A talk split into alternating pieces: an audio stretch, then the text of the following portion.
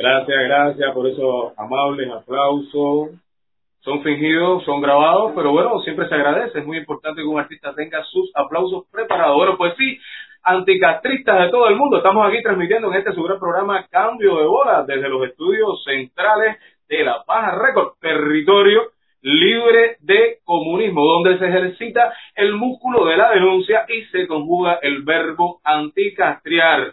Cambio de bola, bueno, estamos nosotros en la, en la tercera fase, ya estamos en la tercera fase porque estamos sueltos y sin vacunar. A mí me encanta estos sábados, sobre todo eh, para intercambiar con todos nuestros radios telescucha. Aquí tenemos ya a los radios telescucha que están conectados. Hice un saludo para todos ellos. Me encanta sobre todo estos sábados para intercambiar, para debatir con este gran panel que voy a presentar dentro de poco. Y bueno, y, también porque, bueno, eh, eh, el, sábado es cuando yo pongo el aire acondicionado. Yo no puedo ponerlo todo, todos los sábados. Lo pongo, eh, o sea, todos los días, obviamente. Nada más lo pongo el sábado porque hay que ahorrar. Hay que ahorrar mega y hay que ahorrar porque después viene la parte esta de Extensa Minin junto con la compañía eléctrica que tiene un puñito, ese, el puñito, ese es el logo de la compañía eléctrica, ese puñito te lo tiran contra la billetera y acaban contigo. Bueno, en fin, hoy es un día mm, bastante especial en este sentido, vamos a hablar de algunos temas que quiero yo eh, debatir con ustedes, pero sobre todo con este colectivo tan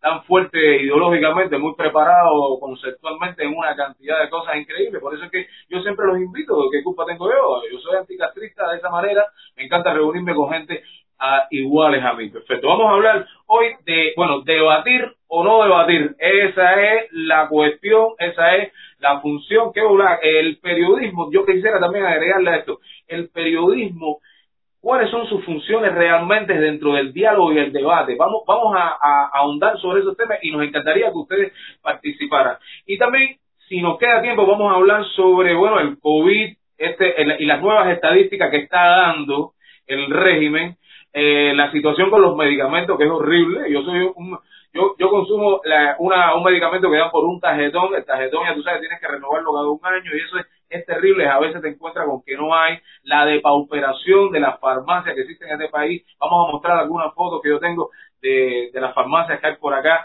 Es un desastre, farmacias de una arquitectura genial, construida por supuesto antes del comunismo, pero ahora ya tú sabes cómo están, como mismo eh, está todo en este país, en vía de obviamente, y destruido profundamente.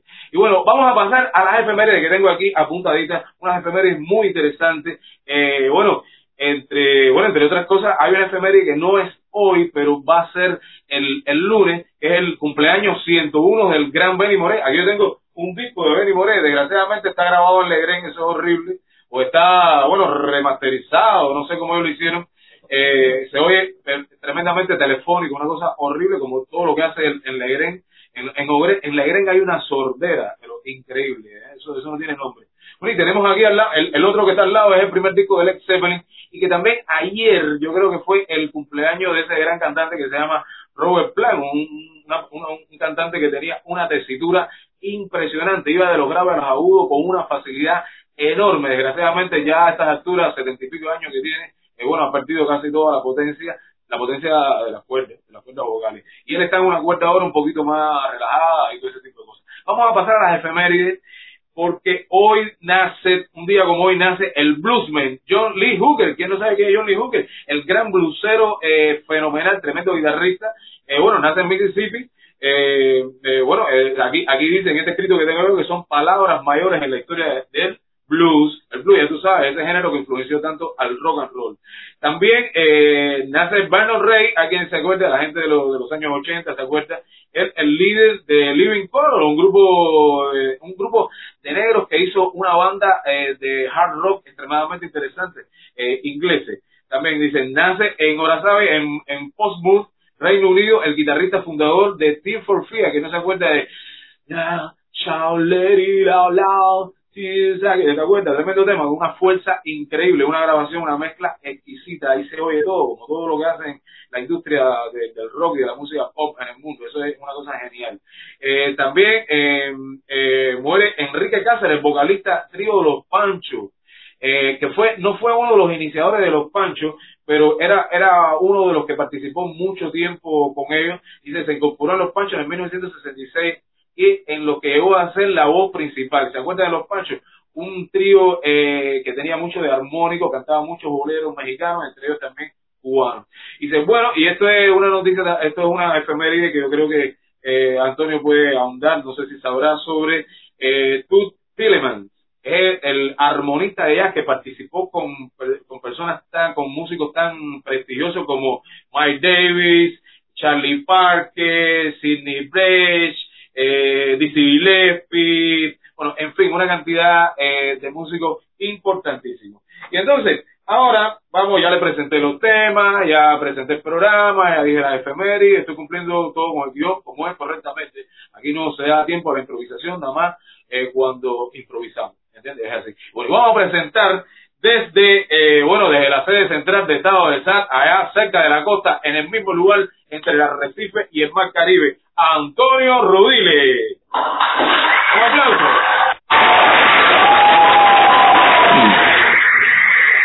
Bueno, gracias, gracias, Gorky, por todos los aplausos y demás y demás. Oye, los aplausos son grabados, pero son aplausos. Eso. Bueno, pero uno, uno, uno, uno siente, uno siente que les llega, a, a uno le llega al alma, ¿entiendes? Entonces se te agradecen los aplausos. Y el calor, el calor humano, el calor humano, claro, los aplausos claro. grabados. yo creo que. Aparte de la que- humedad, ya el calor, el, el calor humano y la humedad ambiental ya empiezas a sudar. A Castro yo creo que le ponían aplausos grabados, le ponían de verdad. Yo creo que de vez en cuando hacían un videoclip eso tan extendido que él hacía y le metían ese tipo de cosas de escenografía. Bueno, ¿cómo te sientes, Antonio? ¿Cómo está? ¿Cómo está el día? Tremendo calor que hay ahí ahora mismo, ¿verdad? Bueno, magnífico, tú sabes, siempre Magnífico. siempre hay que to- hay que tomarlo con ese espíritu para no no deprimirse, porque realmente tú sabes que esto es como como dicen algunos mexicanos, en el fondo y cavando, ¿no? En el fondo y cavando y sin café, ya tú sabes, esto es a puro dolor. Ah, bueno, sí, vamos, sí, sí, ya. Vam- vamos a presentar ahora, Antonio, allá después de Puente Armendáriz, eh, un poquito, es el municipio colindante al mío, Playa. Ahí uno, uno de los municipios más céntricos y más volados que tiene La Habana, El Beado, a mi amigo Claudio de la Fontaine.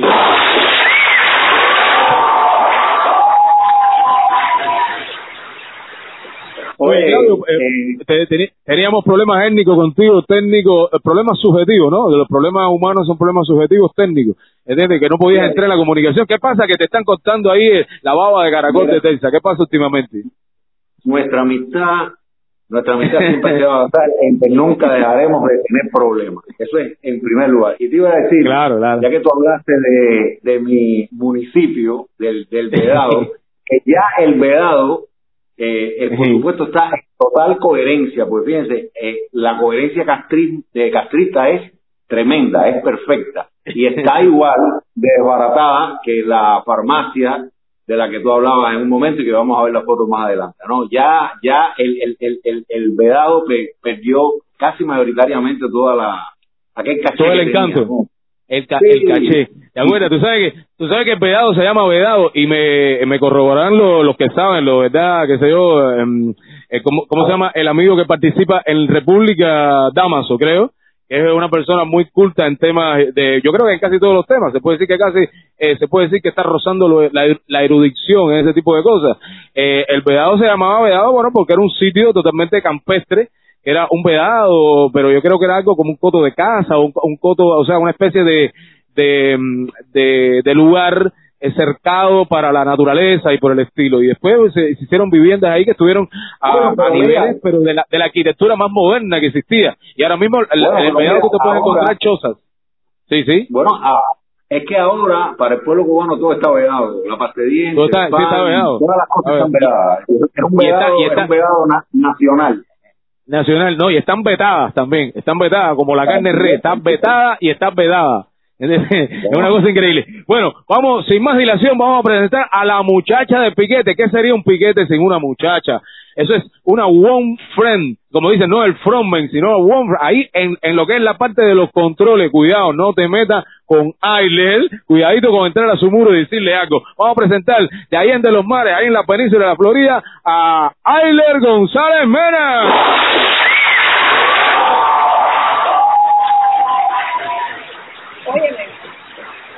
Sí.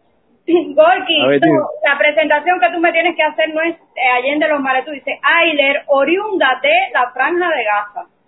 Ah, la franja de Gaza. En, en Gaza, Cisjordania. Ya, perfecto. Ok. Sí, para confundir, tú sabes que... De la, de la Palestina ocupada. Sí, pero, perfecto. pero ya aquí, pero ya, ya aquí no hay Gaza tampoco, ni Turunda, aquí no, No, hay nada de eso. no, no, no hay Gaza, ni hay, niño- hoy tiene una cosa entre, entre un señor de la tercera edad y el Claudio. Oye, bueno, pues eh, antes de entrar, a- yo propongo, antes de entrar al tema eh, principal, que es debatir o no debatir lo importante que es que, eh, que consideran los radios telescuchas en cuanto a este tema. Eso sería muy importante que ustedes nos aportaran en cuanto a sus opiniones, las buenas, las malas, las regulares, no importa. Yo quisiera hablar también, Antonio, no, no has visto últimamente en la televisión cómo esta gente ya están anunciando poquito a poco lo que, lo que, lo que tú verías ya venir, lo que muchos saben que viene, que es el cambio de moneda. Eh, ¿Has oído algún tipo de, de, cosa de esta por la televisión? Yo vi hoy un analista, un analista de esta, pseudoanalista castrista hablando sobre el tema. Un- algo- ellos están diciendo, no, tenemos que avanzar y tenemos que acostumbrar al pueblo, tenemos que educar al pueblo, que esto, algo que crearon ellos, ahora mismo lo están viendo como un problema. Es una cosa tan, tan descarada que es bueno que generalmente ellos hacen de esa manera. ¿Cómo tú ves esa situación? ¿Has oído algo sobre Mira, eso? Gorky, si te, si te voy a resumir, yo creo que la, la demora tiene que, tiene que ver con todas las marañas de ellos.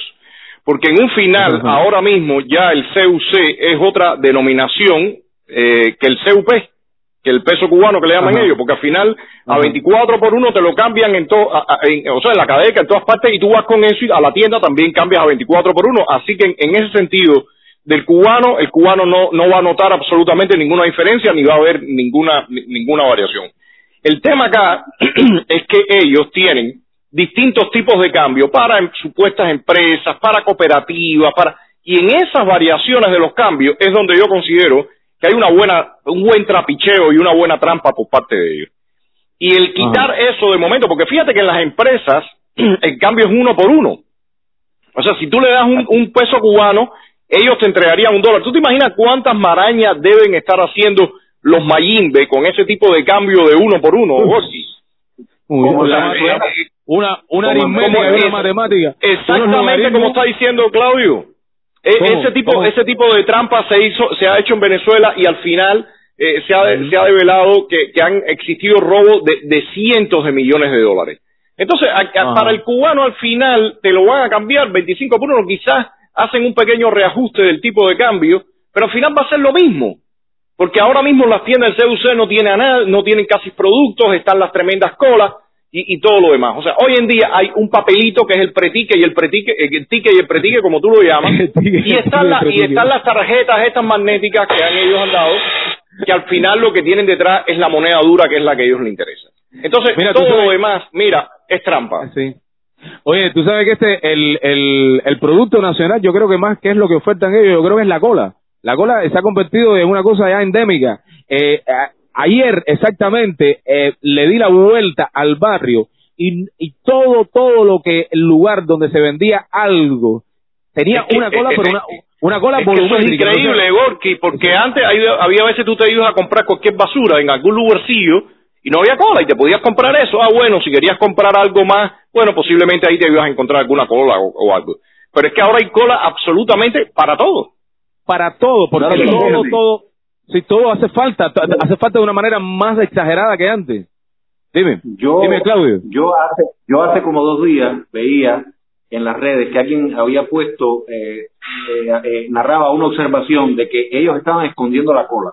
Y en estos días que yo he salido, dije, mi madre, eh, es- es- esto es real. Pues fíjate, eh, Goki Antonio, y para el público en general que no está dentro del cuadro.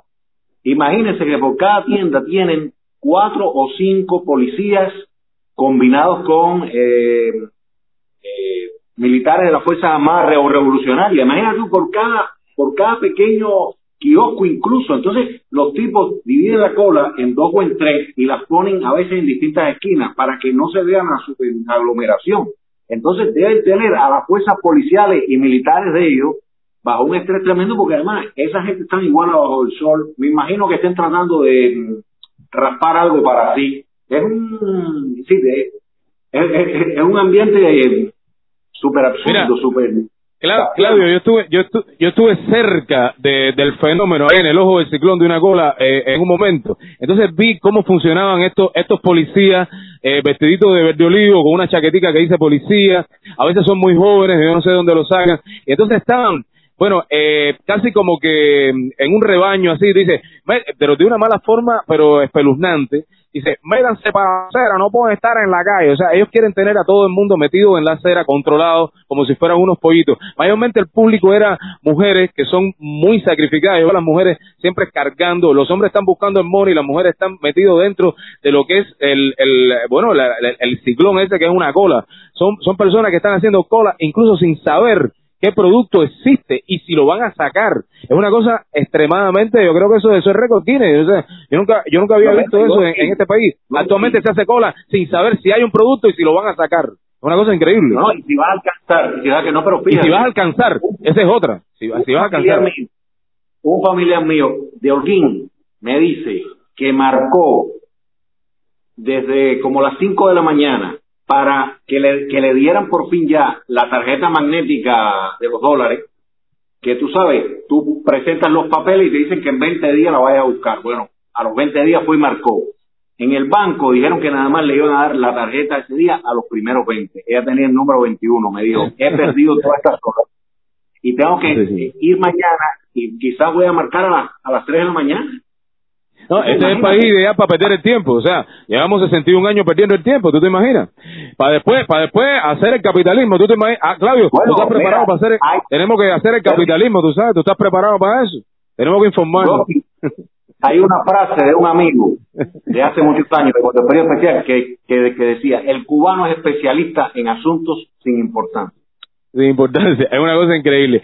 Bueno, y yo también, yo también quería por arribita, antes de pasar al tema principal, que es debatir o no debatir, eh, sobre, tuviste la, la, la depauperación de todo esto, de, bueno, de todas las farmacias, se veía hace rato, pero yo quisiera mostrar unas una, una foto que tiene Ayler sobre la farmacia esta tan bella años, muchos años atrás, en, la, en los años en los años 50, que es la farmacia del el crucero de la playa, la que me toca a mí eh, comprar la mazepina. Aquí vemos una, una foto de, del mostrador, cómo se está derrumbando en pedazos. Esta farmacia, le explico, es un estilo Art Deco, es súper bella, que bueno ahora lo que parece es casi una ruina y yo veo yo vi aquello yo dije yo tengo que yo tengo que tirar una foto a esta a este a este mostrador que se está derrumbando eh, eh, de, eh, de, de, algo que fue antes como que una joya de la, de la arquitectura. Yo creo que afuera hay una tarja, incluso del, del, arquitecto, ahora no me acuerdo, eh, cometí el error de no tirar una foto también, pero hay una tarja del arquitecto, es una farmacia bellísima de un lugar extremadamente céntrico. Bueno, ahí casi no hay medicamentos, eso es una cosa eh, actualmente imposible. Hay falta, por ejemplo, el bicarbonato, eh, bueno, la vitamina C, desde cuando yo no sé si existe.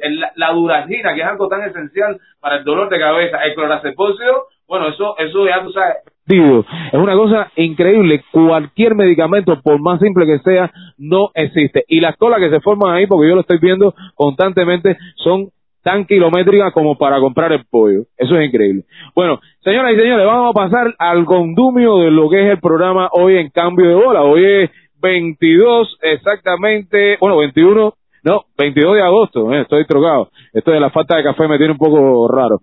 El 22 de agosto del 2020, caballero, vamos a tratar el tema debatir o no debatir. ¿Qué importancia tiene para la oposición? Eh, ¿qué, ¿Qué elementos son los que nos faltan dentro del periodismo, creo yo, que toma eh, no, no ha, para mí no ha funcionado en este tema de la manera que, bueno, que, que supuestamente se debe esperar. Eh, vamos, vamos a empezar. Antonio, ¿tú quieres empezar? Eh, vamos a ser democráticos, a ver si le quiere empezar, Claudio quiere empezar con el tema. A ver, Antonio. Bueno, si nadie arranca, comienzo yo. No, mira, arranca, arranca eh, coge el de hielo, el, rompe el hielo, como dice, no es de hielo el otro, rompe el hielo. Mira, Gorky, yo creo, yo creo que el debate eh, eh, es un ejercicio básico que tiene que existir. En cualquier sociedad, a cualquier nivel, el intercambio, pero mucho más en el, en el, nivel, en el nivel político. Y sobre todo, ayer mismo comentaba con Claudio que, que de hecho, en, en la precaria situación que estamos nosotros aquí en Cuba, la, la tremenda represión, control por parte del régimen, eso sería uno de los pocos ejercicios democráticos que pudiéramos ya arrancar a hacer para que, para que nos comencemos a entrenar en esa Cuba que deseamos construir. Entonces, el, debate de entrada, por ejemplo, eh, eh, el Estado de SAT surge con la idea de ese debate. En el primer evento que nosotros hicimos, en el 2010, eh, se organizó mediante exposiciones primero, la interacción con el público, y después se organizó una serie de debates. Y, a mí me parece, luego ya, ese fue el primer encuentro, pero luego cuando se hacían acá en el, en el patio de mi casa, aquí en este mismo salón donde estoy yo ahora, bueno, múltiples debates hubieron sobre distintos temas.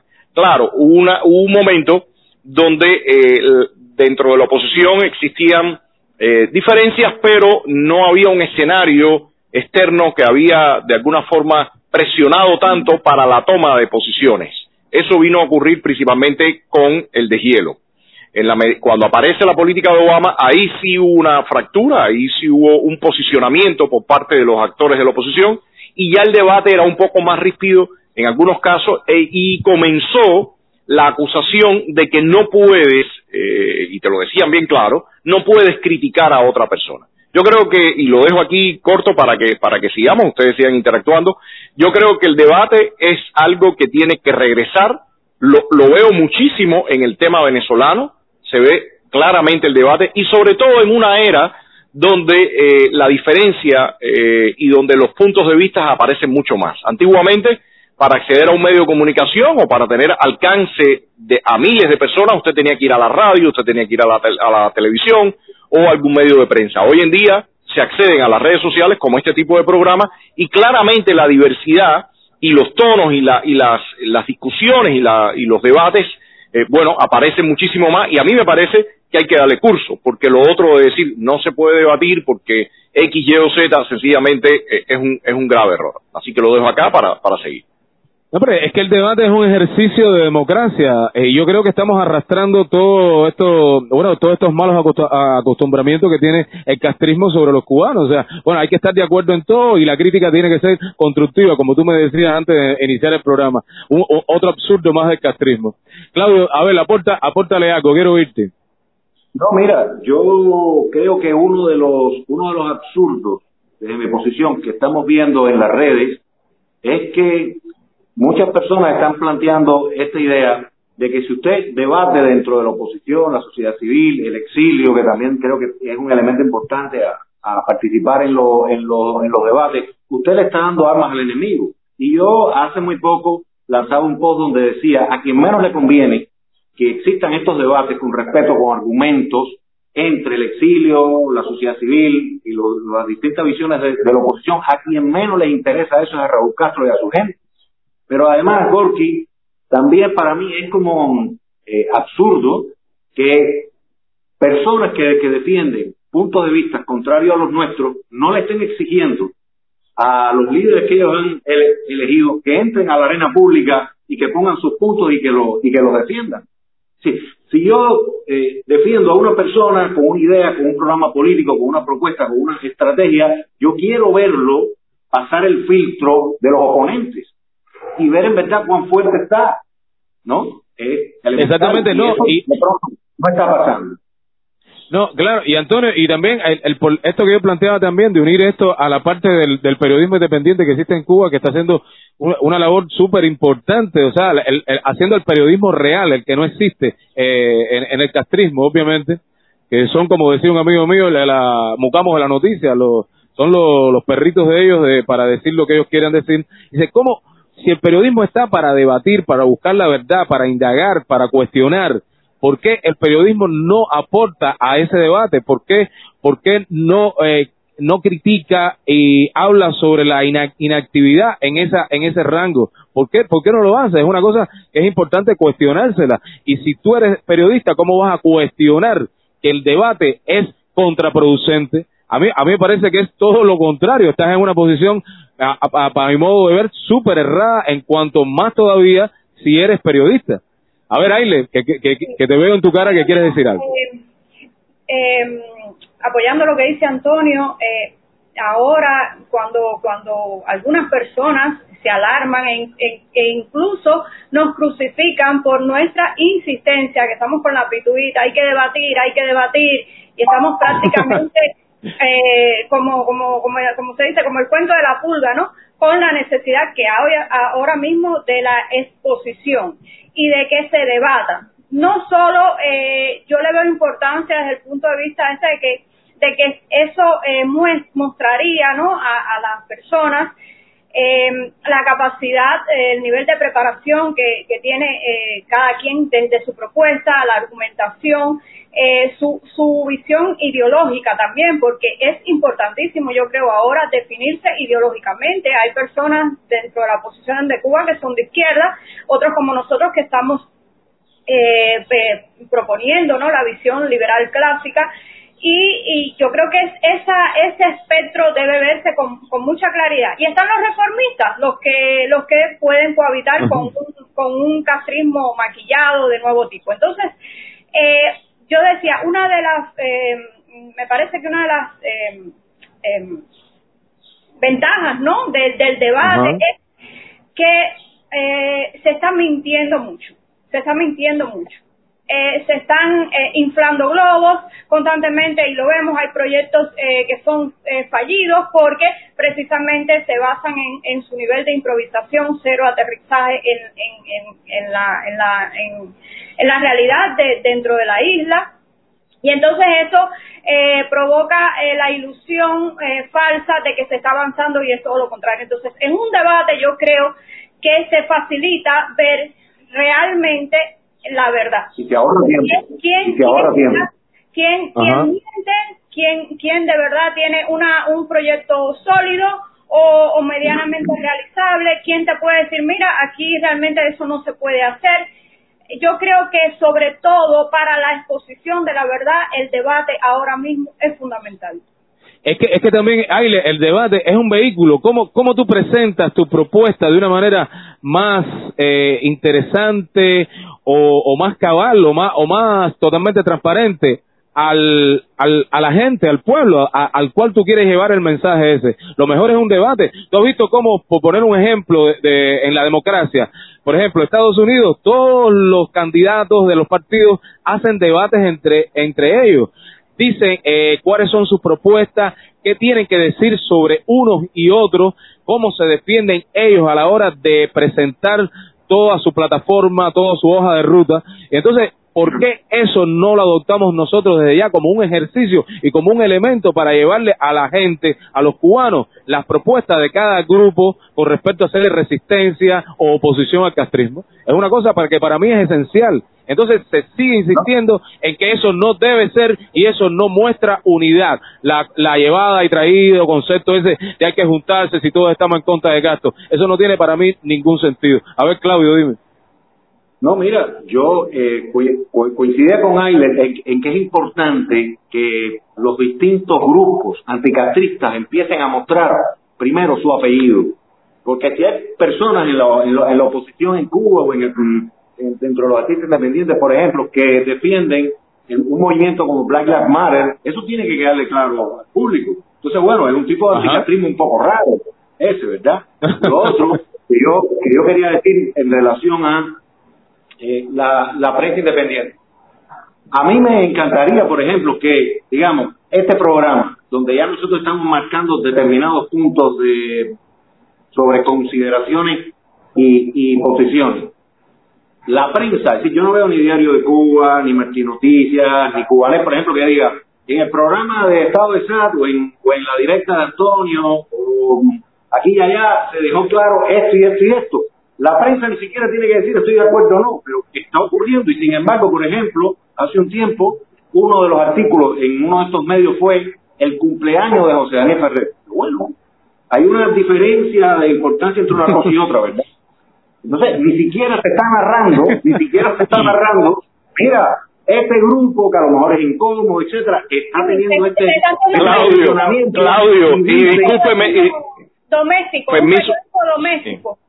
Pero, pero, discúlpenme que lo diga, y lo digo con claridad, incluso conozco perfectamente a Hugo Landa y somos amigos, pero yo vi el, el, el titular que decía, el titular decía es el cumpleaños del líder histórico Entonces yo realmente vi aquello, vi aquello y realmente no no pude dejar de sonreírme realmente, no pude dejar de sonreírme. Pero mira, hay hay un punto acá fundamental, hay un punto acá fundamental que eh, eh, que escuchándolos me me me me, llega, ¿no? Es eh, señores, hay veces quienes están observando el terreno de lo de lo que ocurre con la oposición. Tienen eh, hay un hay un hay un gap hay un vacío muy grande entre lo que está pasando internamente en nosotros y la información que le está llegando a las personas. Entonces cuando tú haces ciertos comentarios la gente lo ve como como realmente un ataque eh, un, una intención eh, como decían los otros días de, de denigrar una intención y, de intolerancia y al final lo que está pasando es que la gente que está desde la gradería, por decirlo de alguna forma, está tan desinformada del escenario interno que hay en la oposición que, no entiende lo que está ocurriendo.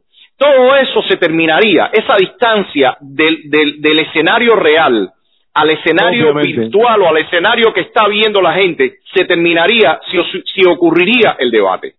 Nosotros, el, otro día apareció, por ejemplo, eh, eh, José Daniel Ferrer me ataca, eh, yo pongo, eh, mi respuesta fue poner una carta eh, que, que, o una comunicación que hubo en, sobre su expulsión del MCL y demás.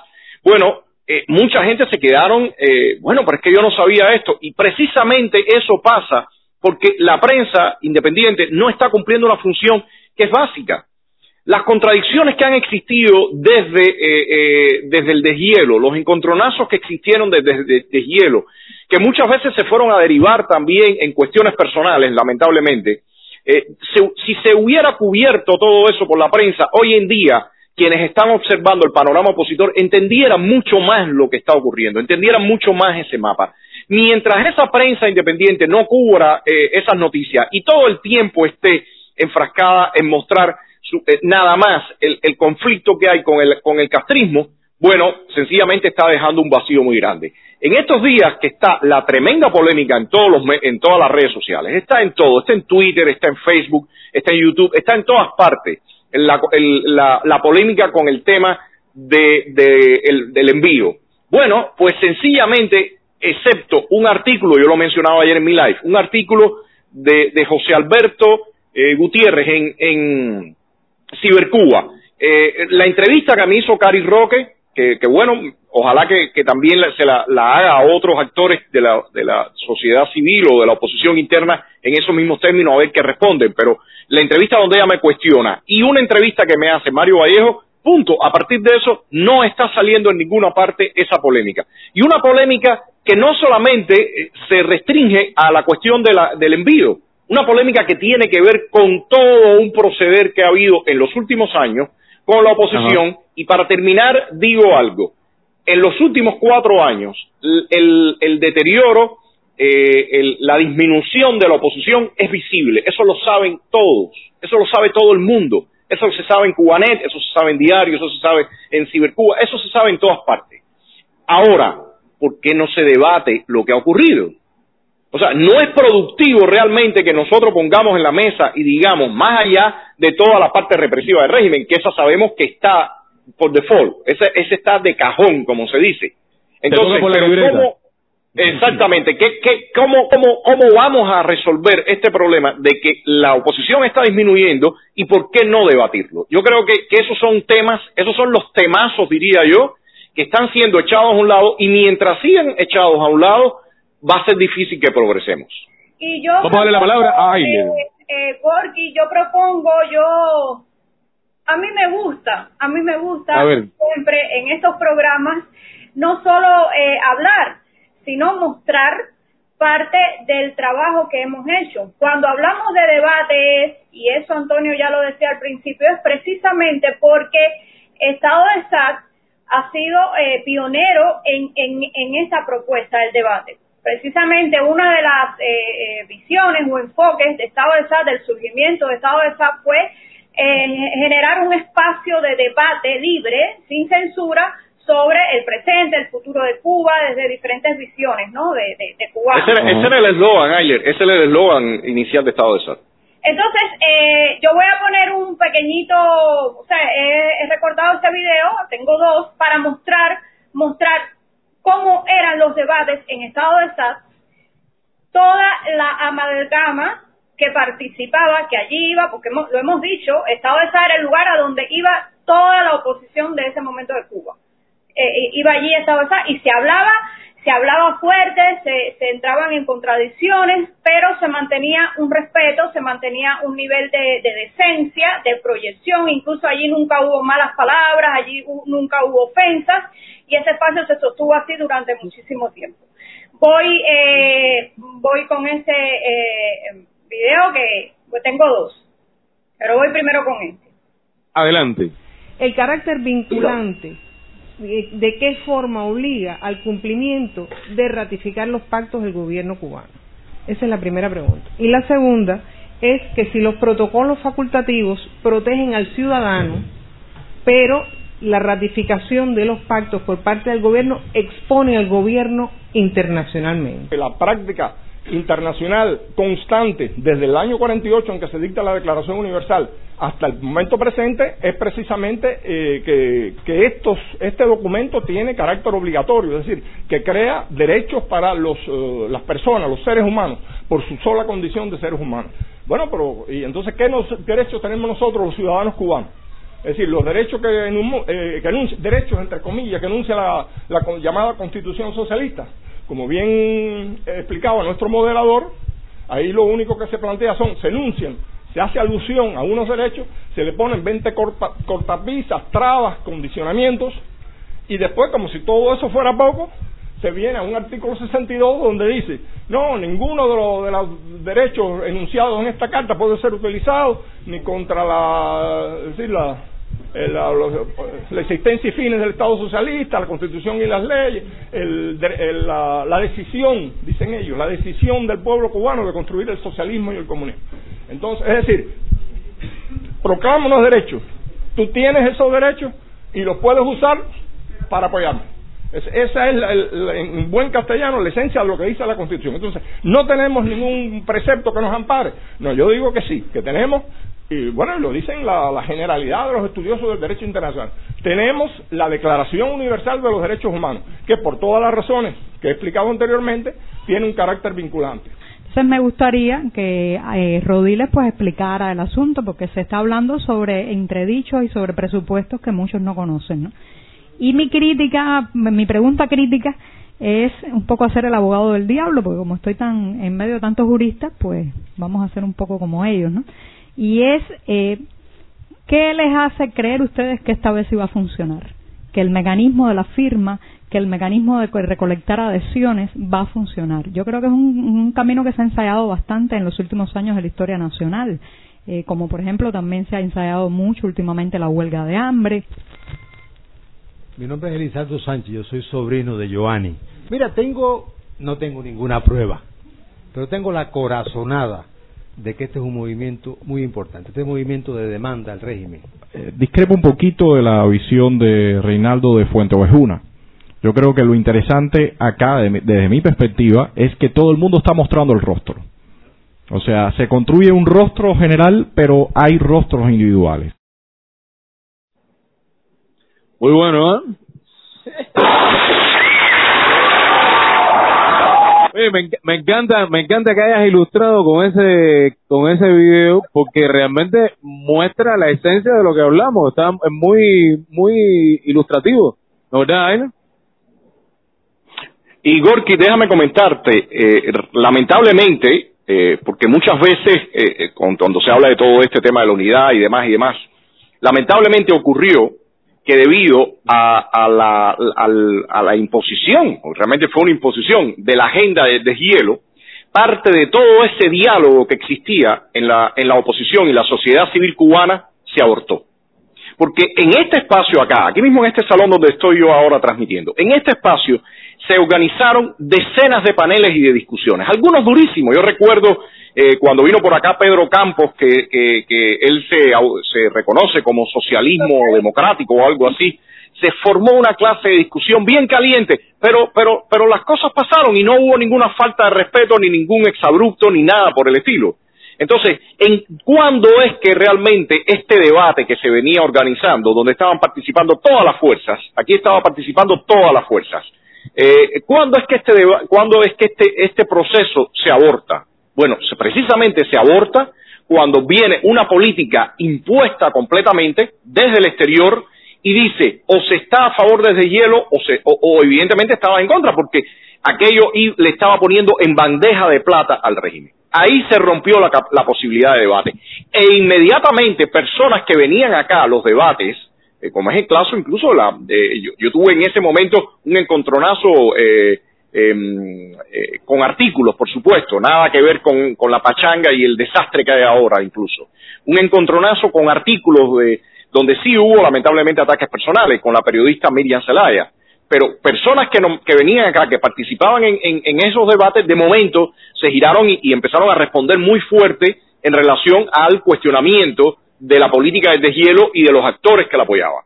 Entonces, el tema que hay acá, claramente, es que hay que retomar, mi opinión, hay que retomar el debate, la sociedad civil tiene que acostumbrarse y la oposición tiene que acostumbrarse a que el debate es el mejor vehículo para que eh, el, público en general, los cubanos en general, vean cuáles son los posicionamientos políticos y, y, deje de existir esa tremenda distancia del escenario real y lo que está pasando al interior de la oposición y lo que ve el público general. Y de eso es responsable la prensa.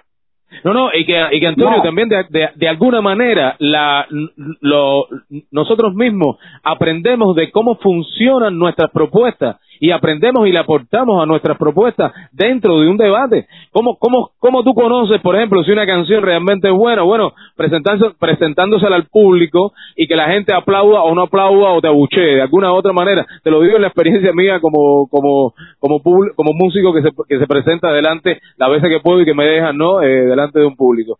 A ver, dime, Claudio. Y, déjame hacer una, déjame, perdón, Claudio, un pequeño, un pequeño comentario eh, que, para que, para que no se quede. Y tengo que decir también que sí es cierto, porque, porque a mí me han contactado, a mí me han eh, buscado para algunos debates y lamentablemente después me han dicho, mira, no, la gente no quiere debatir. Tengo que mencionar que sí hay periodistas que, que tienen este carácter inquisidor y, y, y que pinchan y que preguntan hay varios programas y ahora mismo lo estaba diciendo nosotros el otro día por ejemplo eh, Mario Vallejo eh, eh, intentó hacer un debate con Rosa María Payá, ella se negó. Eh, la entrevista de Cari Rock, interesante. Yo espero que también estén otras personas, eh, o sea, invite a otras personas y, esas preguntas y esa dinámica esté. En algunas ocasiones, no siempre, pero en algunas ocasiones, Amado Gil y José Luis Ramos me han llamado, las preguntas han sido magníficas en una ocasión hubo un debate con, con, con, Cuesta Morúa, después no se ha repetido, eh, lo extraño, y hay, y también tengo que eh, decir que hubo un programa que se intentó en Radio Martí, que Marcano, que sigue haciendo programas excelentes de debate, Marcano con Karen Caballero, donde se buscaba el debate y aquello eh, se abortó, por alguna razón salió del aire.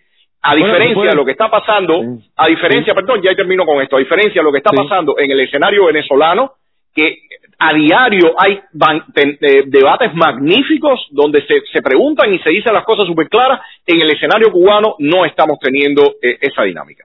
Se puede decir que en aquel tiempo en, en, en estado de SAT se, bueno, se ejercitaba el músculo del debate de una manera muy saludable. ¿eh? Ahí sí estaba realmente funcionando eso. Y tengo a ver, que lo voy a poner ya. Oye, no levantando la mano un rato.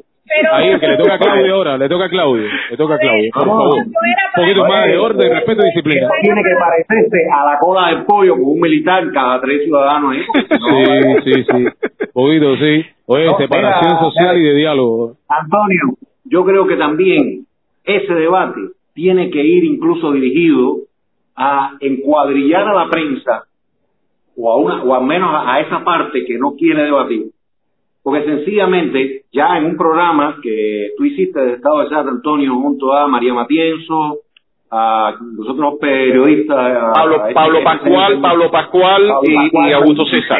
Y Augusto César. Y una de las cosas que más o menos se dijo ahí es que evidentemente ellos no tienen toda la libertad para meterse donde quieran, pero a la vez yo veo, pues tú dices, bueno, yo como periodista independiente, quizá en mi medio, no puedo adentrarme en determinados temas porque la visión editorial, la preferencia, la selección del dueño de ese eh, periódico o medio va, va por otro lado. Pero hoy yo tengo Facebook. Yo, si todo periodista es a la vez un ciudadano libre hasta donde quiera, ¿no? En los medios, su propia página, ya sea en Twitter, en Facebook, etcétera. Y la otra, eh, eh, Antonio, por ejemplo, hay preguntas básicas dentro de los temazos que tú nombrabas ahorita que no se están tocando. Hay uno también que es bueno. Yo no veo a nadie de la prensa independiente cuestionar la política de la administración Trump con relación a la oposición o no.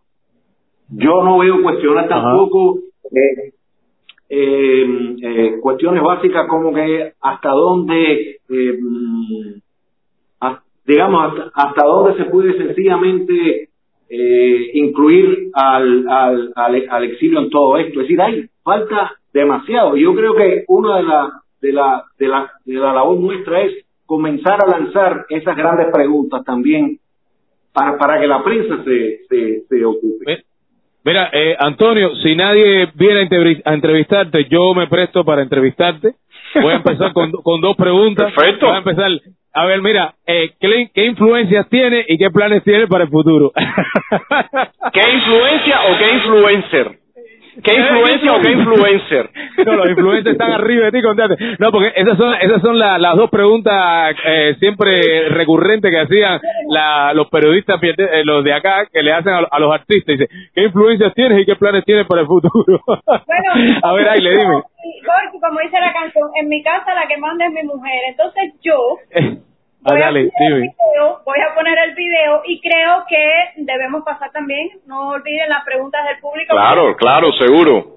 Dedicar un espacio también a responder algunas de esas preguntas para hacer un poquito más de interacción. Me voy con ese video, fíjense, en el video anterior mostraba eh, rostros, ¿no? De, de, de, de, de, lo que era entonces eh, eh, la oposición cubana y, y el espacio, ¿no? Eh, era un video que cuando se estaba realizando eh, la campaña por la ratificación de los pactos de la ONU. Y este es otro video eh, también sobre otro día, otro día en el que van a ver los diferentes actores que participaban, que nucleó esta iniciativa. Vamos con el video. Adelante, adelante con el video. Rueda. Ruédalo.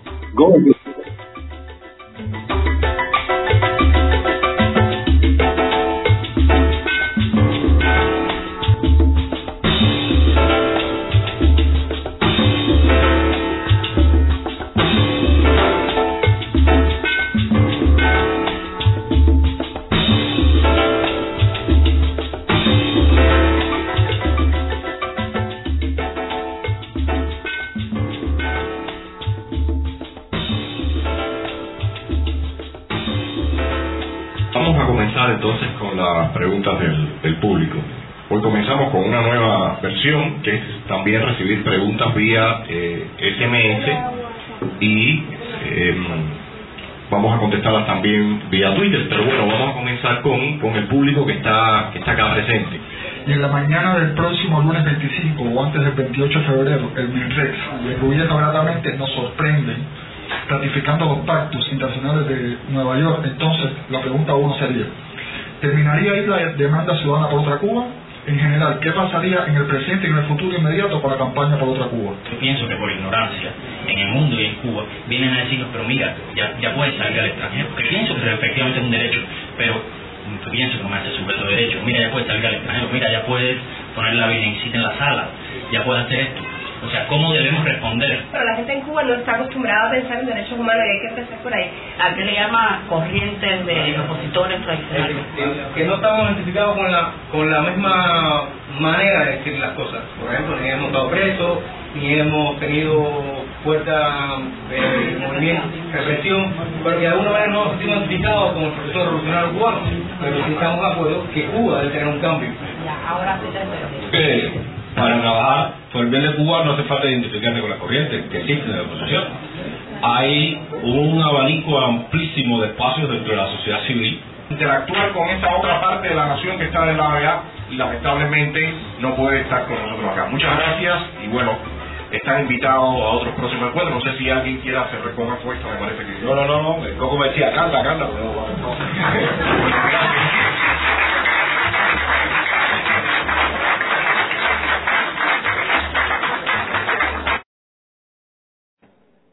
Muy bonito, muy bonito, está muy lindo eso. Me encantó el video. Qué bonito. Qué bonito, chico. Bueno, Dame pero, pero definitivamente es... eh, Dame tu carnet y monta para el camión. Bueno, dale. después, después, después empezó, después empezó esa historia, ¿no, Gorky? Después empezaron, dame tu carnet y te tiro en la carretera de Pinar del Río, te tiro en La Habana por donde quiera, te meto en el calabozo. O sea, así fue como, como, como, entre otras cosas, porque acabó, acabaron estos encuentros. Pero definitivamente este, este otro, es, es otro ejemplo de que realmente eh, en algún momento sí existió la posibilidad del debate. A partir de que, de que se, cortó eh, de- o sea que hubo más confrontación, más eh, eh, distinta, eh, o sea, las, las visiones variaron con el tema del deshielo, bueno, las cosas han tenido otra evolución. Pero definitivamente todos tenemos que acostum- acostumbrarnos a ese debate y a, y, a, y a ser cuestionados y a tener que responder. Yo creo que eso es básico y, y bueno, esperemos, esperemos que poco a poco eh, regrese esa costumbre. Pero tú viste, yo No, estaba viendo esos Antonio. videos, Antonio, y a mí, a mí me parecía, dice, coño, ¿qué, qué tiempos aquellos donde todo eso se veía de una manera tremendamente saludable. Qué bueno, o sea, ya, y entonces creo que muchas personas han olvidado esa, esos tipos de eventos donde se aglutinaba, se reunía y iba a todo el mundo a participar de una manera eh, que aportaba increíblemente Pero, a pero Gorky, precisamente por eso... Ayer, ayer. Lo que pasa también que, que con esta eh, con esta nueva eh, dinámica que hay de la, de la posibilidad no de, de- de un poquito más de internet en Cuba y que ha volatilizado las redes sociales, hay personas que recién entran a, a este mundo a este mundo y desconocen muchísimo, desconocen muchísimo lo que se ha hecho, que por eso a veces llegan aquí a esta vez, no, ¿qué tú has hecho? ¿Qué tú has hecho? Que tengo el... ¿Y tú qué has hecho de mi pobre flor? Dicen. ¿Y tú qué has En el hecho? tronco de un árbol. Oye, dale, Claudio, tírala. Tírala, Claudio, que está loco por decir algo, por favor. muchas No, veces Claudio. de, de la Deja, ignorancia. deja que él termine, deja que él termine dentro de eh, de la ignorancia y otro punto que yo veo es que eh, hay que trabajar también un poco en la eh, vamos a decirlo así educación no semántica porque se, mm, mm, convenientemente a veces se manipulan los términos y la gente te dice no porque tú estás atacando cuando realmente Ah. uno está cuestionando criticando desde eh, argumentos muy válidos entonces te dicen que eso es atacar. Así que yo creo que también hay que hacer como un, eh, un encauzar semántico de lo que de lo que son las palabras que, que se están utilizando también para eh, anular anular y tratar de silenciar a los Bueno, que déjame. eh, estamos eh, tú, tú- estás muy en talla. Eso está bien dicho, Ailen. Estás muy en talla. Está bien semánticamente, ¿no verdad? Sí, sí, Sí. Pero ¿cómo- cómo Dale, Claudio. a mí que estoy en la cola? Estoy en la cola. Dale, dale. Este es un país de Dale, cola. dale. Fíjate. Te toca, te toca. Gorky y Antonio. ¿Quién es el, el actor que queda sencillamente desguazado? Que, que, que es como si tú le dieras bazooka y lo pulverices a todos cuando no hay debate. El público. El debate sobre todo es Claro. el gran regalo y el, y el gran elemento pedagógico que le aportan los distintos elementos dentro de la política, la oposición, la sociedad civil, el exilio, etcétera, al, al público, que es el que al final tiene también la responsabilidad de ir viendo a quiénes apoya, de qué manera se implica, cuál es su compromiso. Entonces, te digo, ¿por qué estamos como estamos? No hay debate. Y el debate es lo que sencillamente va a ir capitalizando para cada grupo un número de, de, de votantes, de gente que se va informando y que en el momento de verdad va a tener más claro hacia dónde coger. Y Claudio, antes de pasar a las preguntas para la interacción con, con los amigos que nos están viendo, eh, solamente aclarar algo. Sí, como bien tú dices, el gran afectado es el público, pero yo añadiría otro gran afectado, y es, o afectada, la lucha por la libertad. Porque el problema es que si nos está, si nos está yendo mal, porque todavía tú dices, tenemos un movimiento opositor vibrante, la cantidad de gente en las calles, la cantidad de periodistas independientes, el régimen cada vez la tiene más difícil. Bueno, mira, ahí yo digo, bueno, será que yo estoy viendo algunos puntos mal, pero en general está yendo muy bien. Pero si estamos viendo que es todo lo contrario, el, el movimiento opositor cada vez disminuye, a los periodistas le tienen un han arriba tremenda, la gente se va del país, el régimen, tú dices, señor, es que hay contenido para el debate y tenemos que revisarnos y eso no hay que hacerlo, por, no hay por qué hacerlo a, a escondidas, que de hecho ni se hace a escondidas, pero hay que hacerlo lo más público, sobre todo ahora, para que ese, para que la gente que quiera ayudar, que quiere implicarse, lo haga. Y lamentablemente, lejos de tener debate, lo que se ha formado es todo un chanchullo, un chismerío y unas eh, ofensas y qué sé yo. Tú dices, señor, se ha sustituido lo que tenía que estar por otro elemento que lejos de ayudar, lo que está ocasionando es un daño tremendo. Así que lo dejo acá. Sí. Público. Eh, creo que po- podemos pasar a, a Adelante, adelante. Público. Entra público. eh, hay te veo lento. Sí, lo, Goki demasiado lento se congeló.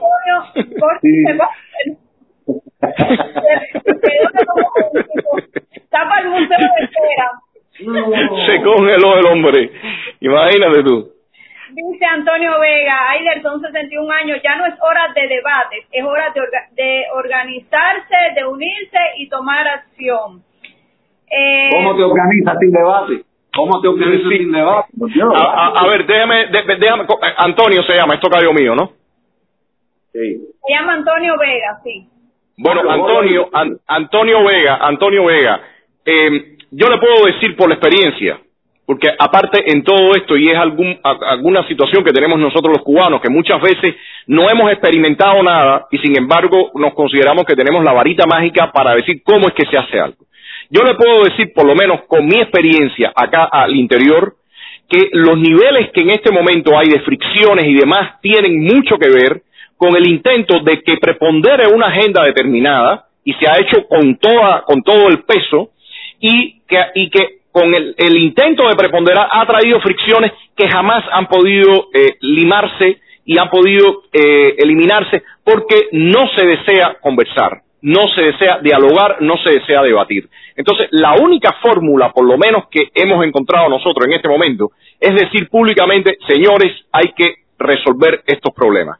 Si lo dices en privado, que se ha dicho cantidad de veces, no se está resolviendo nada. Entonces hay que salir al público para que, para que la opinión pública ejerza esa presión y lo haga. Y Antonio eh, Vega, le puedo, eh, le puedo asegurar que con el estado de, de pauperación, eh, en el estado de pauperación que se encuentra hoy la oposición y toda la sociedad civil cubana, si no hay un giro, aquí no va a haber absolutamente ninguna unión para hacer nada. Y ese es el otro punto. No se puede seguir generando falsas expectativas. En la medida que yo genere falsas expectativas, el otro día yo veía de nuevo a José Daniel decir que tenía 150 individuos dispuestos a todo y mil no sé cuántos también dentro de un pacto. Pero ahí no, lo- no se lo dejo. Ahí no se lo dejo. Antes decía que era cinco mil. Entonces, incluso con respecto a lo que tenía él antes, según, según lo que tenía él antes, que realmente yo no lo comparto, eh, ha disminuido. Entonces, ¿a qué se debe la disminución? ¿Por qué ha disminuido tanto el activismo y, y el alcance de la oposición al interior de Cuba? Ajá, buena pregunta. Todo eso, todo eso hay que discutirlo y hablarlo. ¿yo? Dice Sergio Marquina, hay que retomar el debate serio y plural, no lo que está sucediendo en las redes con los influencers, que se creen dueños de la verdad y que son adoctrinadores para sus propios intereses. Ellos no quieren debatir, solo quieren ganar fanáticos y no seguidores políticos. Bueno, lapidaria, lapidario el comentario que ha hecho Sergio. Concreto, preciso, duro y potente, como dice la, en la canción. Hay un señor que se llama Carlos Cue que dice, no van a mencionar el debate constitucional. Eh, Bueno, eh, no sé. ¿cuál, cuál de todo? Eh, a ver, No, porque eh, supuestamente hay, me imagino, eh, y esto lo hemos hablado, hay proyectos dentro de la oposición en Cuba que, que son con, constitu- constitucionalistas y, y, y, y, y nosotros entendemos que reformistas, ¿no? Porque trabajan reconociendo precisamente esta este mamotreto que es eh, el reglamento de prisión no para Cuba que, que es lo que ellos llaman la constitución que recientemente la aprobaron bajo bajo un maquillaje que, que, que no es más que, que la camisa no, yo me imagino, yo imagino que él se está refiriendo al debate, la constitución del 40 al, al tema de la Constitución del 40. Bueno, eh, Carlos, recientemente hicimos un programa en, en de la serie de Cuba República, eh, donde se hizo una comparación entre la Constitución de... Eh, la postura esa sobre la recuperación del hilo constitucional de la República. Bueno, ya, ya le estoy comentando, eh, hace poco hicimos un programa en, en Cuba República donde se analizó la constitución del 1 en referencia también a la del 40 y lo he dicho muchas veces, y yo por lo menos esa es mi posición. Yo creo que en un proceso de transición eh, depende mucho a- de cómo se llegue a ese proceso de transición. Eh, lo que lo- la realidad que tenemos es que la Constitución del 40 fue la única la última Constitución que estuvo vigente. La última la otra realidad que tenemos es que la Cuba del año 40 no se parece en nada a la Cuba del año 2020. Incluso la. Constitución del 40 tuvo amplias dificultades para ser ya implementada, no escritas para ser implementadas se, se supu- se, eh, se eh, eh, o sea, el- el- la motivación de la Constitución del 40 era que se suponía que la Constitución de 1901 no había dado resultado por su carácter presidencialista y que debido a ello se tenía que hacer la Constitución de 1940 y se añadieron muchos derechos sociales que tienen mucho corte eh, colectivista y que también tienen mucha intervención del Estado. O sea, la Constitución del 40 dio un, un giro hacia la socialdemocracia o hacia la izquierda en comparación a la Constitución de 1901. Eh, eh, respecto a esto, Carlos, yo creo que el debate debe estar abierto, pero hay algo que a mí me parece eh, eh, realmente y no me agrada, y es que personas que son, que están, defienden la idea de la, de la Constitución de, de, 19 de 1940, plantean que si no estás completamente con ellos, entonces eres no sé cuántas cosas más. Y eso no es debate, señor.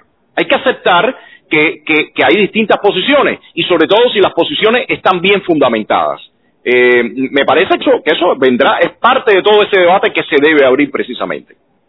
Dice Oye, Ricardo Antonio, fíjate, Ramos, Un, un momentito, A ver, Aine. fíjate, Antonio. Mientras haya, mientras haya un solo cubano, por ejemplo, que defienda la constitución de 1901 y no la de 40, y otro cubano que defienda hacer algo nuevo, que quizás tome de las dos más nuevos elementos, tienes que entrar en un debate, no puedes imponer la de 40 porque... Exactamente, exactamente.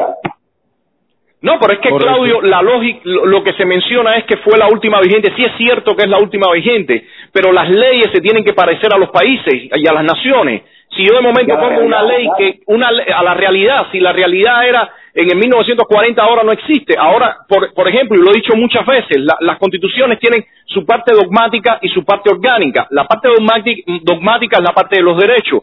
Perfecto, hay muchos elementos ahí de la constitución del 40 que, que están perfectos porque son los derechos universales. Hay otros que no, que dan derechos sociales un poco más allá de lo que, de lo que se, de lo, de lo, de lo que pensamos algunas personas que, que tenemos la visión de la democracia liberal eh, y el y sobre todo, perdón, del liberalismo clásico, a elementos del conservadurismo. O sea, no estamos de acuerdo, pero anyway, como se dice, de todas formas, está bien algunas Anyway. partes de los derechos eh, de los derechos de la parte dogmática, pero la parte orgánica, nada que ver. La estructura del Estado en un momento de transición, de donde usted construye un, Senado, un Congreso, de, de donde usted saca toda esa estructuración de magistrados, o sea, todo eso hay que empezarlo a armar. Y nadie puede que- decir así de momento, no, eso hay que implantarlo y si no lo implanta, no señor, no pasa así. Ese es mi punto de vista.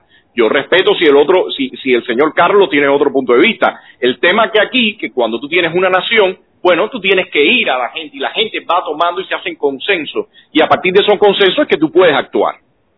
Y Voy a- armarnos de la nada dentro de un entorno totalmente destruido y maltratado que es este país. O sea, ¿de No, dónde vas a sacar eh, todo? Un momento, un momentico, a los amigos, voy a pedirle a los amigos que por favor, si han hecho hace mucho rato alguna pregunta, la vuelvan a repetir porque se me pierden. Y entonces estoy realmente mirando las más recientes. Así que si por favor alguno cree que tiene No, no, no. una pregunta importante, la repite. Claudio.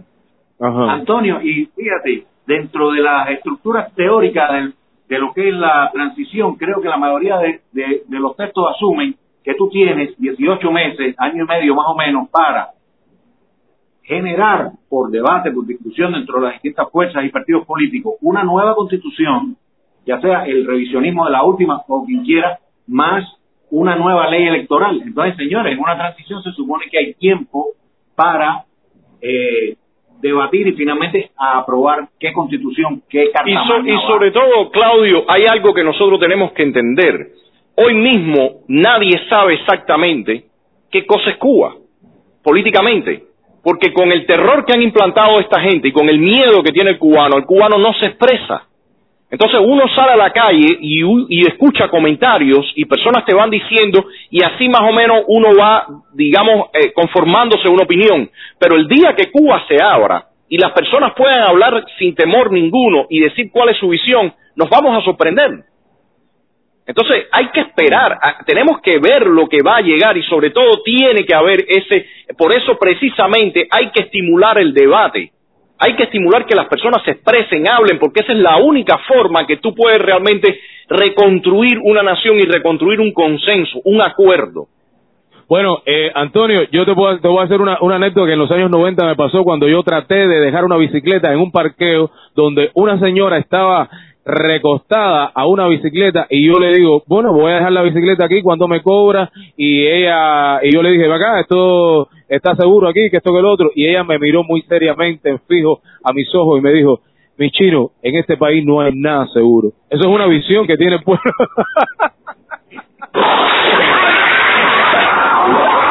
es una visión que tiene una cubana en aquel tiempo. Tú te imaginas la que tendrá ahora. Casi todos los cubanos te dicen, esto no sirve, esto es un desastre, esto no hay quien lo arregle. Es totalmente desesperanzador. ¿Cómo se dice? desesperanza. Desesperanzador.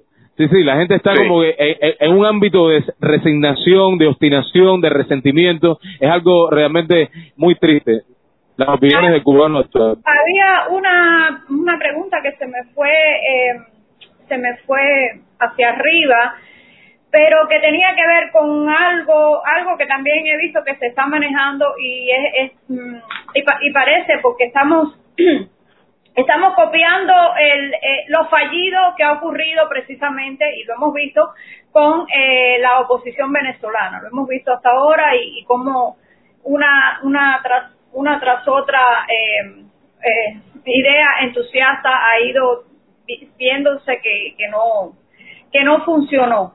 Entonces era, eh, déjame ver si encuentro el, el, el comentario, porque es la idea. Ahí pusiste, ahí pusiste algunos que lo pusiste muy rápido que no pude leerlos, ¿no? Dice, dice esa persona que se llama Jorge Luis Mascanosa Carriles eh, será posible que aparezca un presidente interino de derecha con la decisión correcta para el momento exacto, que la comunidad internacional le ponga todas las opciones sobre la mesa y tome la que necesitamos para lograr la libertad verdadera de la patria Cuba. Eso es algo que yo veo que incluso este eh, Eliezer eh, eh, ha estado manejando, ¿no? Esa esa esa bueno yo creo yo creo que si no se puede debatir si no se puede debatir, imagínate si puede haber un presidente interino. O sea, es como, es como querer llegar a la luna si usted todavía no puede llegar a la próxima cuadra suya. O sea, lo primero que tiene que, pasar, lo primero que tiene que ocurrir es, es, lo básico. Y lo básico es la comunicación. Lo básico que ocurre entre los seres humanos es la comunicación, la interacción. Correcto. Entonces, si esa interacción y esa comunicación no existe en este momento, somos realistas, no existe, entonces, ¿cómo vamos a pensar que usted puede tener un presidente interino? O sea, ese es el tipo de cosas, ese es el tipo de fantasías que tenemos los cubanos que realmente nos dañan. Yo creo que lo fundamental, lo fundamental acá, déjame para después contestarle a Aldo, déjame terminar con esta parte. Eh, eh, eh, es fundamental que, que, se comience ese ejercicio democrático, por Dios. A ver, ¿Podemos leer lo que dice Aldo Ayler? Sí, podemos leer lo que dice Aldo Ayler. Se congeló, sí. Aldo Rosado Tuero dice, la constitución del 40 fue ultrajada por todo el mundo en Cuba. Los batistianos la violaron y los que combatieron a Batista se olvidaron de ella cuando triunfaron. A la desaparición de la tiranía habría que crear una nueva constitución acorde a las actuales circunstancias. Yo coincido con Aldo. Yo coincido con Aldo. Es que es lo más lógico, obviamente. tú tienes otro país es un, país muy distinto, Orki, muy distinto. Tienes, lo que un concepto diferente y tienes a la gente, a, un pueblo totalmente diferente, un pueblo desprovisto de información, desprovisto de cultura cívica, de, de elementos básicos de libertad. Tú tienes que empezar a crear todas las instituciones, crear toda esa conciencia y una educación cívica y, y, de libertad en todas las personas. Eso, eso es algo realmente que, bueno, es, es, es fácil de pensar, es lógico que, que suceda de esa manera. Dice, si ustedes cambian la constitución, si se crea una asamblea constituyente, los de fuera tendrán posibilidades de entrar a disputarse el poder. Bueno, yo, yo, yo le diría que por supuesto que sí. O sea, evidentemente ya Cuba es una nación transnacional. Ya, ya Cuba no es solamente los que estamos acá en la isla.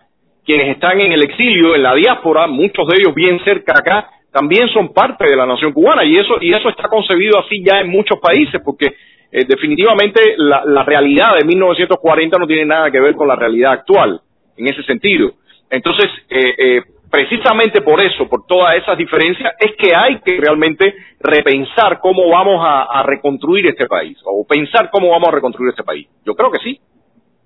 Había un lo- comentario ah, que, que hablaba de, Ah, de que los activistas eh, fuera de Cuba, y me parece que dentro de Cuba también, que es otra de nuestras eh, eh, de nuestros puntos, es la, el posicionamiento ideológico. ¿Cómo, cómo, cómo debería eh, cada activista en este sentido? Bueno, Antonio, Claudio, nosotros estamos constantemente definiendo nuestras posiciones ideológicas y que sería saludable, por ejemplo, eh, porque ese Eliezer, ese Eliezer, no sé, Eliezer es como, Eliezer es como, el, según el estado del tiempo, él cambia su posición ideológica.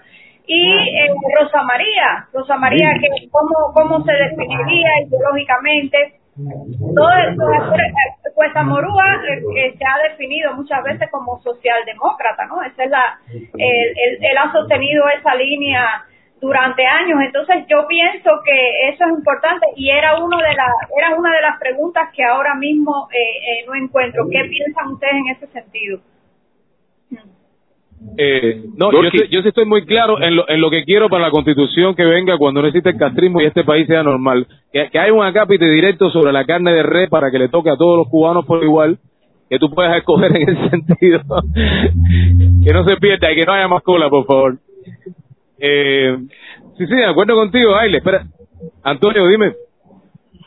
No, yo, yo pienso que evidentemente el mapa político debe estar definido y, y, y en ese y en ese sentido eh, tiene que operar también el, el tema de los debates y la prensa que, que le facilite al, al público en general eh, entender cuál es el escenario opositor que hay. Aile, yo creo que tú puedes cancelar a Claudio para que no nos llegue ese oído extra.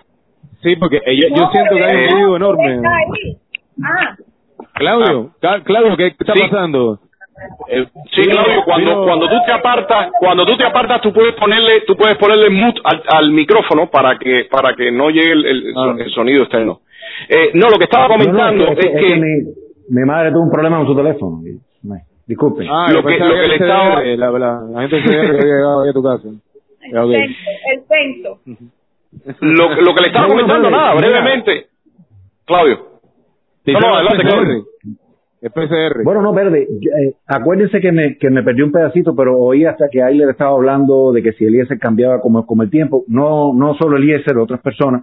Y yo quería, ya que mm, Ailer había puesto estos dos videos anteriores de SAT, los debates y demás, que en cuanto a la definición del color político, ¿no? que es como el apellido, además de ser anticastrista, yo recuerdo aquellos problemas que nos buscamos eh, cuando todos nosotros que estamos aquí presentes, más otros actores de la oposición, hicimos aquel video felicitando por a Donald Trump por haber ganado las elecciones. Fuimos el único grupo dentro de Cuba que asumió una eh, postura clarísima en ese sentido. Y creo que ese videito deberíamos eh, eh, volver a, a- a ponerlo. Y, y una anécdota.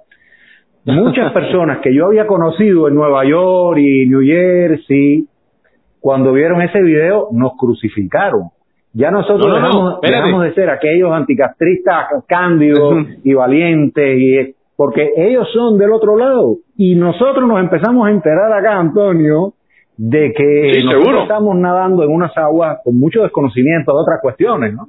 Entonces, Mira, eh, hay que Claudio, te voy a contar una, anécdota, una anécdota muy rápida que dentro de mi grupo también hubo muchos debates y muchas polémicas porque yo de una manera muy muy espontánea, yo fíjate que yo casi yo ni recuerdo cuál fue la reacción exacta que yo tuve, pero fue una cosa así como de, de levantarme así pronto como un resorte y fui para casa de Antonio tempranito en la mañana a, a, a casi a gritar por de lo contento que estaba por aquello, porque todo el mundo sabía por lo menos nosotros, que alguien como la Hillary no era conveniente para Cuba en ese momento. Y aparte, es la primera vez que, No, ni en que- recuerdo que recuerdo yo, que recuerdo yo que las, las elecciones en Estados Unidos fueron seguidas punto por punto. En Telesur habían eh, pe- pseudoperiodistas de estos castristas analizando cada estado donde iba ganando la, Hillary. ¿Cómo era que se llamaba aquel periodista, Antonio? Esteban, el, el cubano. Esteban, Esteban Fernández, Esteban Fernández, no, Esteban. Hasta el último no. momento decía que había esperanza. El, el hombre ya estaba completamente perdido. Estaba- Mira, mira, yo quisiera que tuvieran los rostros, los rostros se iban poniendo así, mira, cuajándose en una máscara.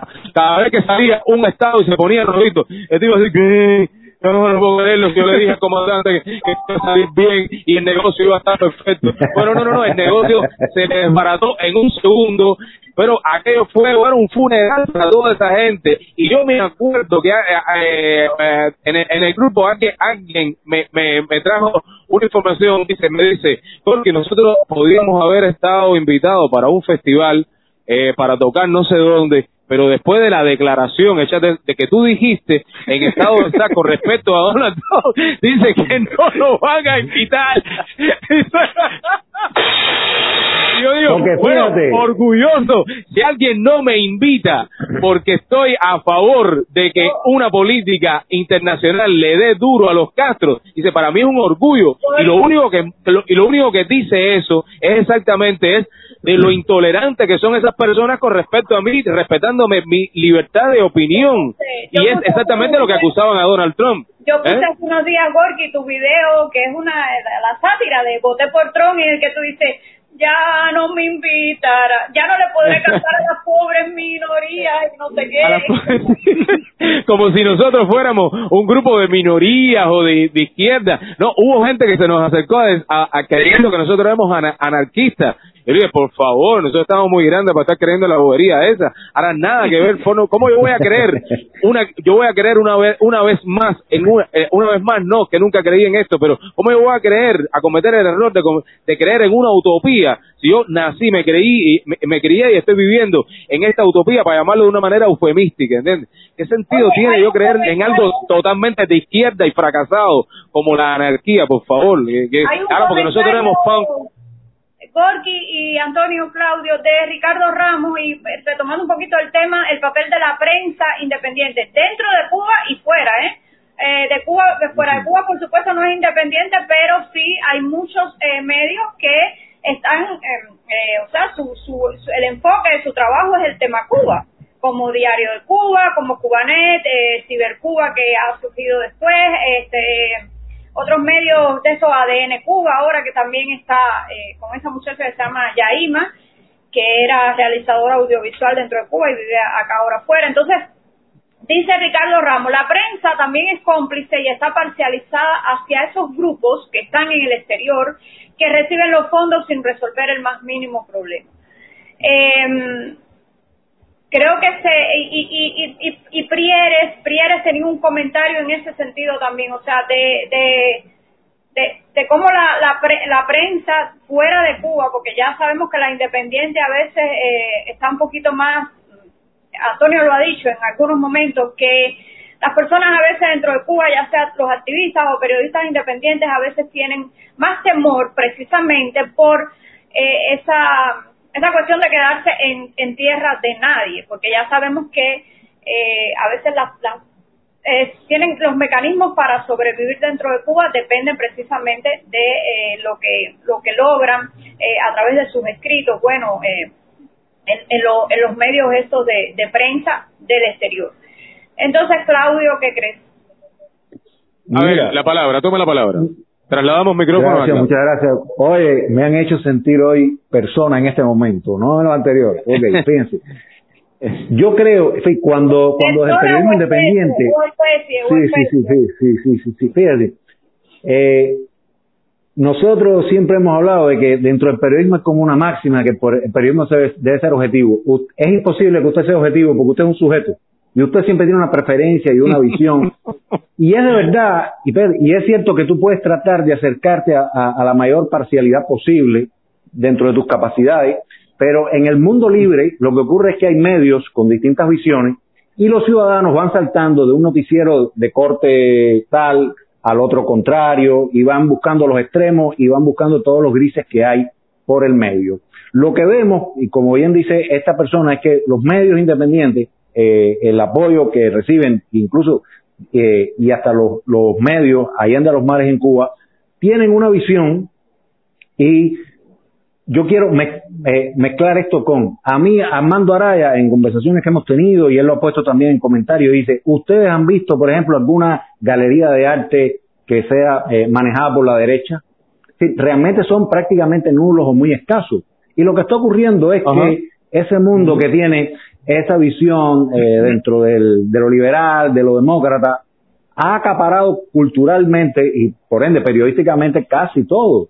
Entonces ahí tenemos un franco eh, desbalance, sencillamente así.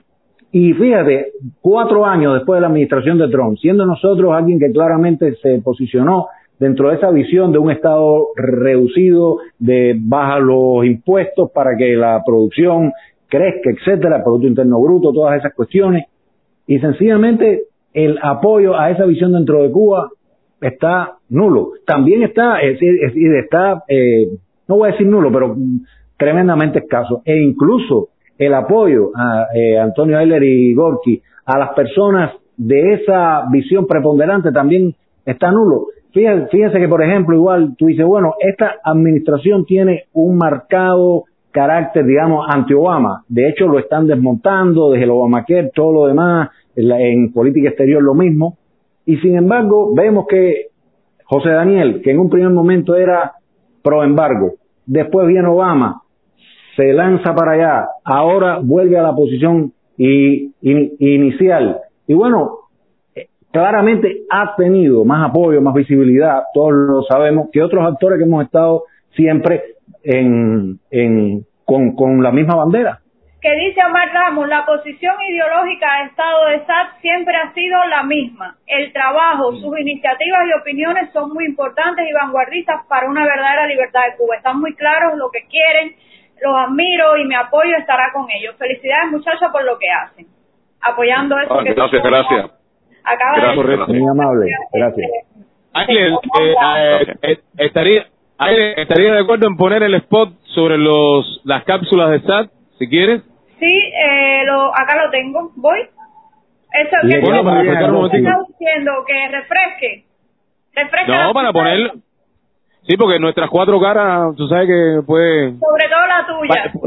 Sobre todo la mía, que está me- confusa. me han dicho que nos parecemos. mira.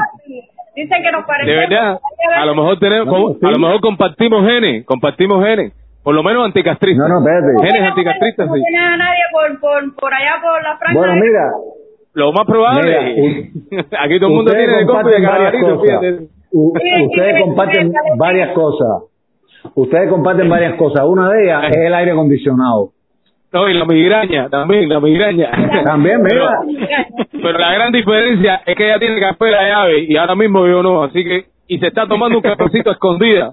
Con Eso tremendo es una cosa- sentimiento. No te abuso. sentimiento. Pero, Oki, centrémonos en la unidad. Miremos lo que nos une. No la critiquen, no la critiquen, no la critiquen. No la critiquen. Eh, constructiva, constructiva, crítica constructiva, Eso, dame café ahí. eso. Me lo tomo, me lo tomo pero con sentimiento. Me lo tomo pero con No, sentimiento. Sí, sí, como un sentimiento. Eh, enterrándote el puñal, enterrándote el puñal, eh, agachando un ojo, pero el otro bien abierto. No, eh, pero es lo que me dice antes de entrar en vivo al programa, me dice, mira lo que tengo, un cafecito aquí, yo relajado, nomás riquísimo, yo que abuso ahora. Y aquí los hombres sin tomar café. Oye, madre. dale, pon el Bueno, videito, baile, por favor. Mira, yo tuve que zapatear mucho café para que ustedes tomaran café. ¿Es o no Ay, es? sí, sí. Sí, sí. Mucho Bueno, tiempo, durante mucho tú no tendrás, tiempo. mira, no, yo Lleva sé que tú no tienes un eso lleva banco. diploma. Tú no tienes un banco, pero... Eso lleva más cosas. Sí, No, no, no, lógico, lógico, lógico. Cuando yo sea Pero si el diploma se de- demora, si el diploma todavía se demora, imagínate las demás cosas. Ministro del Instituto de la Gozadera, cuando seamos libres, yo te voy a dar un diploma. Mira, tú no tienes un pero a lo mejor tienes un dron. Manda un paquetico, eh, un dron para acá, un paquetico, un paquetico la por favor, un No, paquetico, no, un lo- paquetico. como era el, el Mijares. Ay, le era un paquetico. Mi hasta era Bueno, los mira. marines en la esquina. ¿Tú te imaginas? Bueno, caballero, acaban de poner ya el. Espérate, espérate, espérate. Amanece Yoshi, que los marines estén así, los rubios, así altos, así en la esquina, así de tu casa, unos rubios así altos, y tú llevándole café hoy y conversando en inglés con, con, con Oye, aquellos monstruos. ustedes se imaginan, ustedes se imaginan uh, antes de esa invasión, una invasión de drones con Javita por, toda, por todo el territorio nacional, Candela.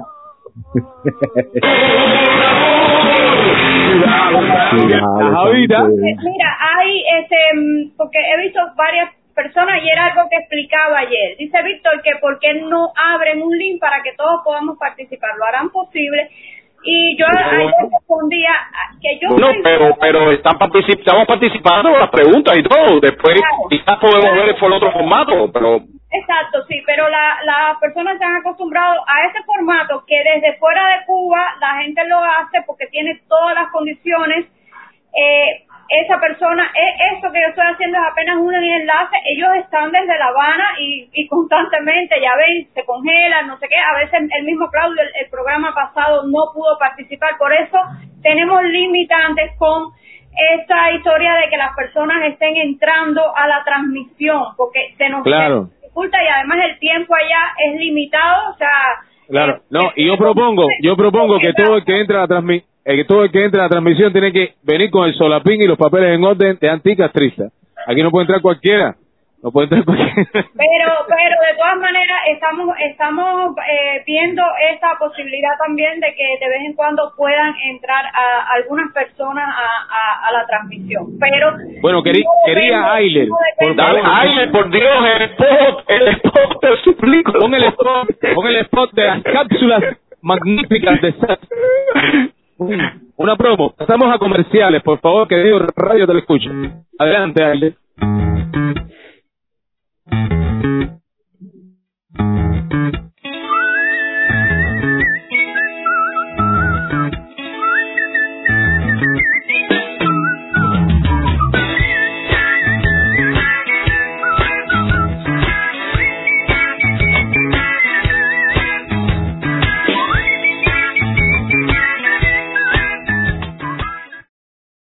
Muy bonito, muy bonito. Bueno, pues sí, señoras y señores, usted está este su gran programa Cambio de Bola, el programa más anticastrista de toda la historia de la radiodifusión cubana. Ser anticastrista es lo más saludable, eso se lo digo yo, tiene su precio, pero también tiene sus premios, que es este, estar al lado de gente tan inteligente como Claudio, Antonio, Ailes, es una cosa increíble, caballero. Y yo le voy a cambiar el eslogan al programa, lo voy a poner, eh, tuviste que, y, y, y ejercitando el músculo de denuncia, ¿no? Ejercitando el músculo del debate. ¿Qué tú ves, Antonio? No, seguro, seguro, y eso, y eso le, le pedimos a todos los que nos están viendo que compartan, compartan y que, y que pidan debate y debate por todas partes. O sea, el, el tema es debate y debate por todas partes. Exactamente. Comparte no llegue a la mejor parte, no seas comunista, comparte, por favor. Bueno, y entonces si ustedes están de acuerdo, quizás tal vez, bueno, ahí viene Ailer, viene Ailer, Ailer está congelada, no está, está en el deshielo, está en el deshielo, ya se, ya se descongeló. Bueno, Ailer, ¿qué tú crees si podemos despedir el programa ya? para dejar la cosa ahí más o menos abierta, para que los muchachos se embullen y venimos el otro sábado con el mismo ímpetu y entusiasmo. ¿Qué tú crees? ¿O seguimos leyendo algún comentario? Yo propongo Eh, no sé, como ustedes me digan, acuérdate que aquí... Bueno, ya una hora y media, una hora y media dejamos para el próximo sábado. Sí, de todas formas, eh, hay tiempo, hay más tiempo que día, una, como se una dice. hora y media, una hora y media equivale a un día, o sea, dos bombillos ahorradores equivale a una Uno, un giga, no, yo creo que un poquitico más ya, ¿eh? Bueno, entonces, me, me, oye, caballero, me, me estoy desangrando aquí, por favor, ¿verdad? Entonces, vamos a despedir el programa. Entonces, mira, aquí tenemos a Henry, que dice Henry, que dice Henry. Un abrazo para Henry Castro, el Castro de los buenos, caballero, no se confundan, porque la gente siempre es muy mal pensada. Henry Castro, nuestro hombre allá en Kendall, un saludo. Dice, Gorky, ¿qué dice? No, no, no, no pude leer, no pude leer, que esto es bueno, tengo que, tengo que graduarlo, no. Todavía no se han gra- graduado por levantar el sexto grado. Bueno, perfecto. Vamos a, a despedir el programa, si están de acuerdo, si están de acuerdo, díganme sí o no. Sí, de acuerdo, Sí. plenamente. De acuerdo, bueno, perfecto. Ha sido un sábado genial, sobre todo porque yo disfruto mucho de estar con ustedes y porque es el único día que yo pongo el aire acondicionado en el estudio. Y entonces, eh, ha sido un debate genial, me parece todo lo que hemos dicho, yo lo he disfrutado, he aprendido cosas, incluso me encantó los videos de estado de SAT, ver eh, cómo disímiles personas que ahora mismo mm, no tienen, eh, bueno, tan, tanto tanto roce con, con todos nosotros hayan participado de esa manera y hayan puesto sus opiniones Pe- ninguno no no hay no hay ningún roce ni ni humano hay una distancia social como el covid. Y entonces perfecto vamos vamos a despedir el, el programa diciendo nuestro gran lema. Están listos para decir más castrismo para qué para el unísono caballeros. Tienen que estudiar tiempo tiempo uno dos y tres viste vamos a decir uno dos y tres